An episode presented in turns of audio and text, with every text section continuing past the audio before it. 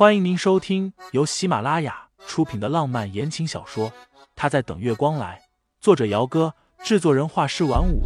感兴趣的听众老爷们，赏个三连，点亮我的关注，点亮你的夜空。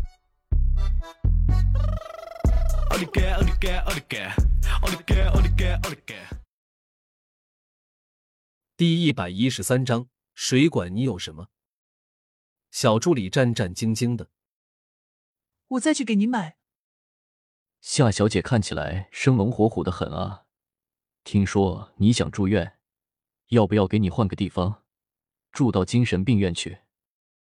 盛思景的声音轻飘飘的，但是说的话却无端的让人脊背寒凉。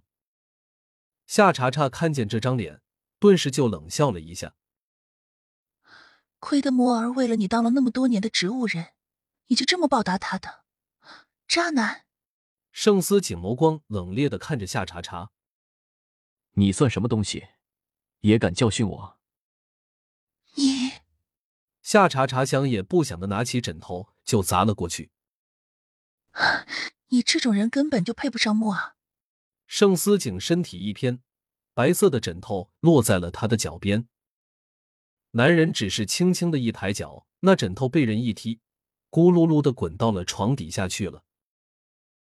诽谤我太太，故意推我太太下水，夏小姐，好好想一想，这两件事情够你坐几年的牢呢？小助理还没来得及出去，听见盛思景的话，浑身都哆嗦了一下。是啊，这个男人是盛世集团的总裁。这种高高在上的大人物，不是他们能惹得起的。茶茶姐现在虽然是圈子里炙手可热的名模，可是无论是经纪公司还是夏家，都没有能力去和盛世集团抗衡啊。查查姐，小助理弱弱的出声，想要提醒一下夏查查，这位也可是盛世集团的总裁，可别把人给惹怒了。再说，他当时在边上。可是看得清清楚楚的，明明是夏茶茶动的手，那位沈小姐或许是抱着同归于尽的想法，才死死的拉着茶茶姐的手，两个人一起摔进了泳池里去的。你怎么还在这儿？要饿死我吗？快去给我买吃的！夏茶茶显然也是反应了过来，自己刚刚太激烈了，但是又拉不下那个面子，只能撵着小助理出去。小助理也不想无端的再留下来当炮灰，赶紧点点头，转身出去了。那个夏茶茶抿了一下唇瓣，高傲的说道：“我只是替木而不止而已。我这个人大人大量，既然现在没事，这件事情我也不追究了，就算了吧。不追究。”盛思景凉薄的笑了一下：“夏小姐是不是搞错了？”你一个先动手的，你跟我说你不追究了。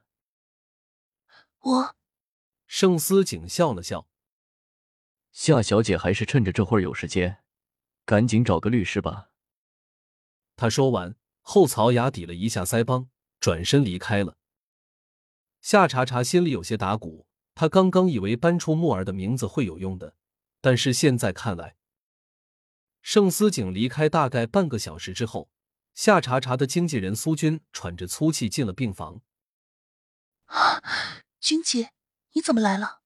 夏茶茶的眸光有些闪烁，捏着被子的手都攥紧了起来。你到底怎么回事？公司那边给我打电话，说要停掉一切你手里的资源，包括已经签约的，违约金让你自己付。苏军三十几岁的年纪，在圈子里还是有些名气的。也带出来过几个影帝影后，手里带的艺人都是名气和口碑很好的。夏茶茶也是托了关系才能到苏军的手里，被苏军包装成了最新的国民女神。苏军是圈子里有名的铁娘子，脾气自然也不是温顺的小绵羊。啊，怎怎么回事啊？为为什么要停掉我的资源？我现在好歹也是有人气。有，谁管你有什么？苏军打断他，严肃的道：“你就告诉我，你是不是得罪了什么人？查查，你知不知道这样一来，你今后别说世总那些国际大秀了，就是这个圈子里估计都没有你的一席之地了。我夏茶茶的脸色唰的一下就惨白了下来，嘴唇抖动了好几下，却是什么都说不出来了。苏军一看他这个脸色，就知道铁定是夏茶茶自己又作死了。之前也有过一次，夏茶茶和一个名气比他大的模特共用一个休息室，结果这货非要不知死活的说人家比不上他，言语冒犯。那个模特也不是吃素的。直接让背后的金主给夏茶茶使绊子，导致苏军费尽唇舌，好不容易给他争取来的一个大牌代言说飞就飞了。你进来。听众老爷们，本集已播讲完毕，欢迎订阅专辑，投喂月票支持我，我们下集再见。